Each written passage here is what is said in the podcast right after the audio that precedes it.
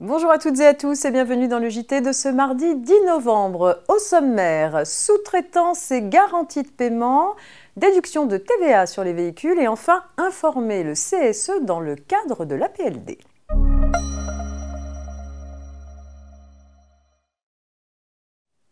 Et on ouvre ce JT avec une petite histoire de sous-traitance et de garantie de paiement.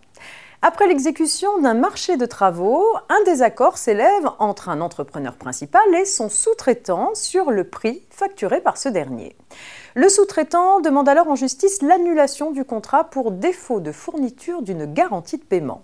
Dans le cadre d'un marché privé, la loi exige en effet que l'entrepreneur principal apporte au sous-traitant, sous peine de nullité, une garantie de paiement telle qu'un cautionnement. Mais l'entrepreneur s'oppose à la demande du sous-traitant. Il estime que le sous-traitant a confirmé le contrat en l'exécutant et ne peut plus, par conséquent, se prévaloir de cette cause de nullité. Il a raison. Les formalités imposées par la loi en matière de sous-traitance visent à protéger les intérêts du sous-traitant. Leur non-respect est donc sanctionné par une nullité relative. Cela signifie que le sous-traitant peut y renoncer en exécutant volontairement le contrat irrégulier, mais à condition d'avoir eu connaissance du vice l'affectant. Dans ce cas précis, pour savoir si le sous-traitant a effectivement renoncé à invoquer la nullité, le juge recherchera s'il a exécuté le contrat tout en sachant qu'il était vicié, car la garantie de paiement n'avait pas été fournie.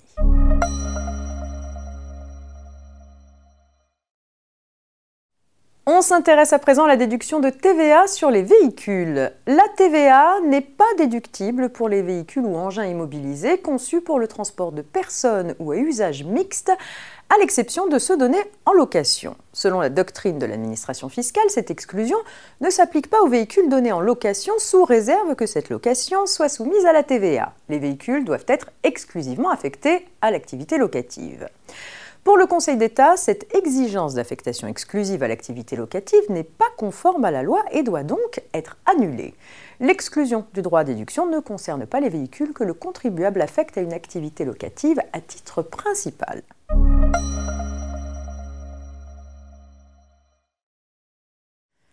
Nouveauté dans le cadre de l'APLD, les employeurs peuvent mettre en œuvre un dispositif d'activité partielle de longue durée, ou APLD notamment, en appliquant un accord d'entreprise validé par l'administration.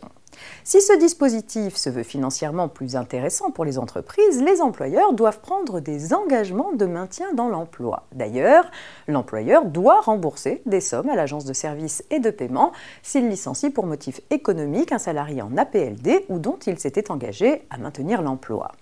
Il peut être dispensé en tout ou partie de ce remboursement si c'est incompatible avec la situation économique de l'établissement, du groupe ou de l'entreprise, ou si les perspectives économiques se sont dégradées par rapport à celles prévues dans l'accord d'APLD.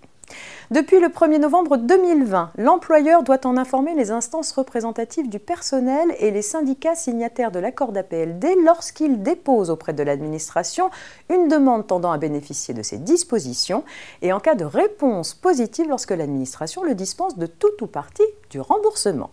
C'est tout pour aujourd'hui. On se retrouve non pas demain, mercredi 11 novembre férié, mais jeudi. Très bonne journée.